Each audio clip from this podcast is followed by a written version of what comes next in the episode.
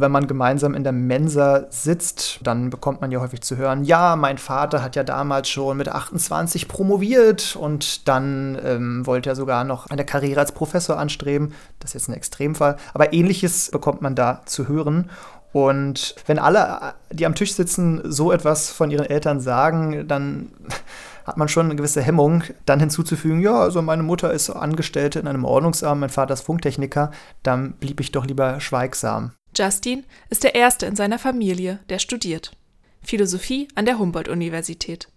Mittlerweile ist er im Master, arbeitet als studentische Hilfskraft am Philosophieinstitut und unterrichtet selbst schon andere Studierende.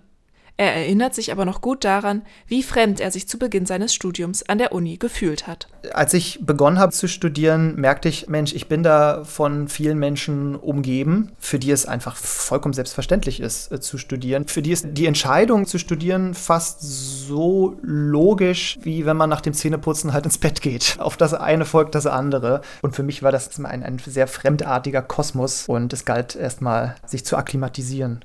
Viele Studierende aus Familien ohne Hochschulerfahrung fühlen sich zu Beginn ihres Studiums fehl am Platz. Das erzählt Katja Urbatsch, Gründerin und Geschäftsführerin von Arbeiterkind.de, einer gemeinnützigen Organisation, die Kinder aus nicht-akademischen Elternhäusern dazu ermutigt, den Schritt an die Uni zu wagen und sie bis zum Berufseinstieg unterstützt. Katja Urbatsch spricht aus Erfahrung Sie war selbst die erste in ihrer Familie, die studiert hat. Häufig ist natürlich der Studienstart dann erstmal ein großer Kulturschock. Es wird an der Universität eine andere Sprache gesprochen, es ist eine andere Welt und da muss man erstmal reinkommen. Und äh, ich habe mich zum Beispiel auch am Anfang sehr fehl am Platz gefühlt und habe das Gefühl gehabt, ich benutze nicht die richtigen Worte, ich müsste mehr Fremdwörter können.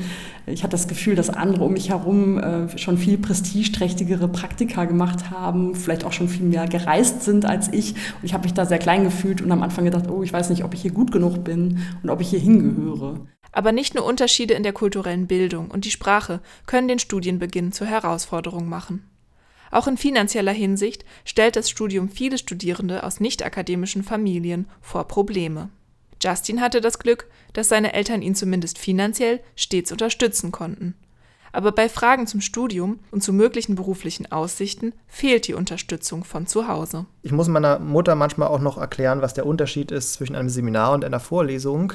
Es sind alles Dinge, die für, die für ganz viele völlig selbstverständlich sind. Und meine Mutter bringt manchmal auch noch durcheinander, was ist jetzt der Unterschied zwischen einer Klasse und einem Kurs und was pro Seminar, Hauptseminar, Abschlussarbeit. Das sind ja alles Vokabeln, die sie nicht in Beziehung setzen kann zu dem, was sie in ihrem Leben halt erlebt hat. Wer als erstes in der Familie studiert, kann viele Erfahrungen nicht mit den Eltern teilen.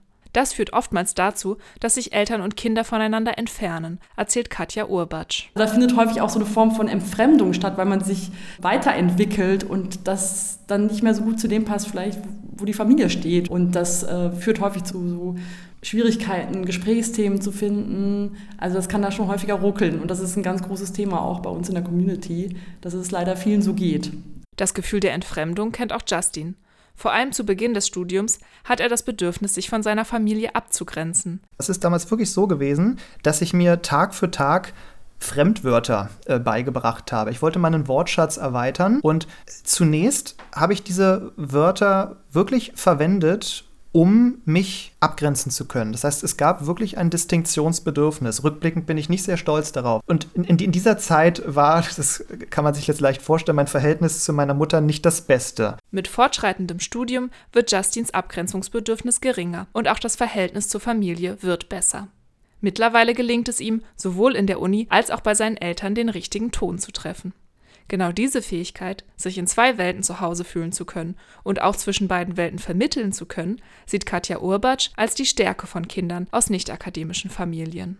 Wir haben eine große Bodenständigkeit, dadurch, dass wir eben aus einem anderen Milieu kommen.